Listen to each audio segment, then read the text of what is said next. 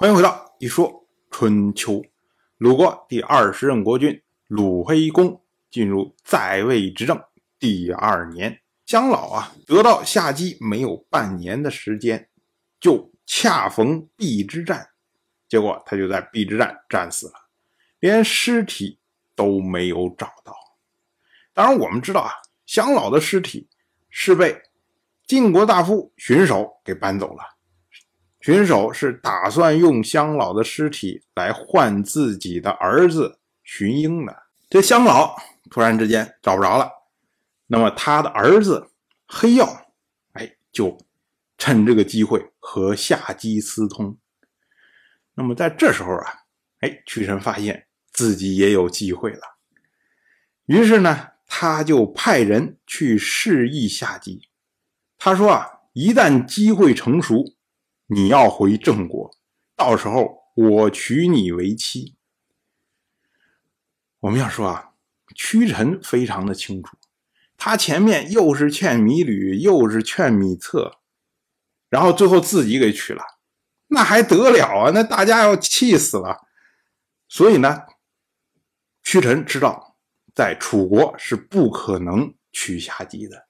想要娶夏姬呢，就要先把夏姬送回郑国，然后呢，再让郑国把夏姬嫁给自己，哎，这才有可能。即使这样的话呢，自己恐怕在楚国也待不下去了，因为恨他的人肯定非常的多。但是呢，他首先要想的就是怎么把夏姬送回郑国去。屈臣呢，也非常的有办法，他派人到郑国，让郑国招夏姬回去。我们要说啊，郑国现在的国君郑坚，论述起来是夏姬的兄弟。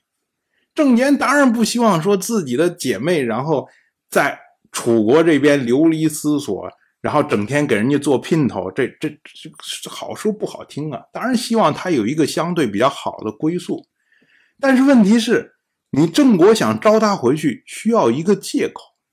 那么屈臣呢，就给郑国一个借口。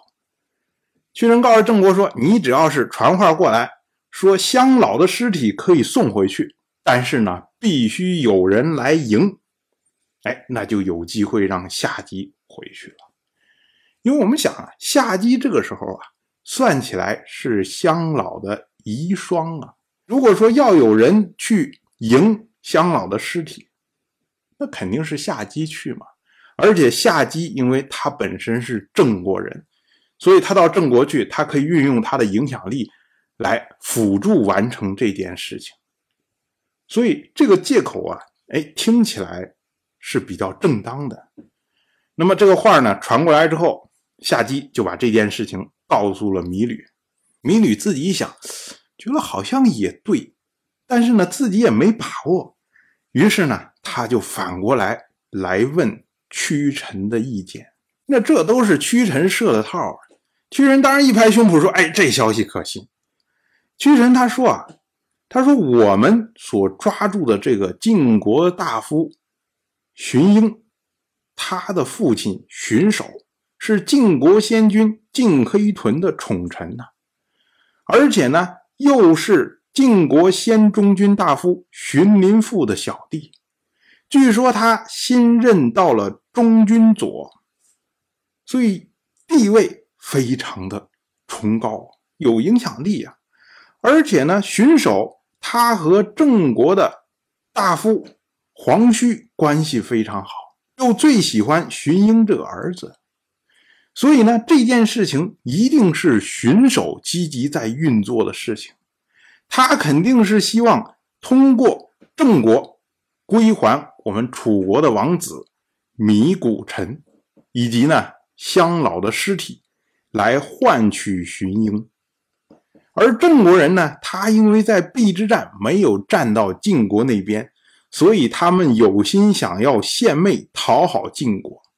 那荀守一提出来，他们肯定不会拒绝，所以才有这样的消息过来。明宇一听这个分析，哎，觉得说了头头是道啊，这有道理啊。于是呢，他就送夏姬。回了郑国，那么夏姬启程的时候，对送他的人说：“啊，我这一去啊，得不到乡老的尸体，我就再也不回来了。”我们要说啊，夏姬因为他跟屈臣之前就通好了气，所以他知道这次回郑国之后就不可能再回楚国了。至于说能不能得到乡老的尸体，与他何干呢？这只是一个借口而已。所以这一句话呀，一半真一半假。当然，我就这么一说，您就那么一听。感谢您的耐心陪伴。如果您对《一说春秋》这个节目感兴趣的话，请在微信中搜索公众号“一说春秋”，关注我。您不仅能得到《一说春秋》文字版的推送，还可以直接和我互动交流。我在那里等待您的真知灼见。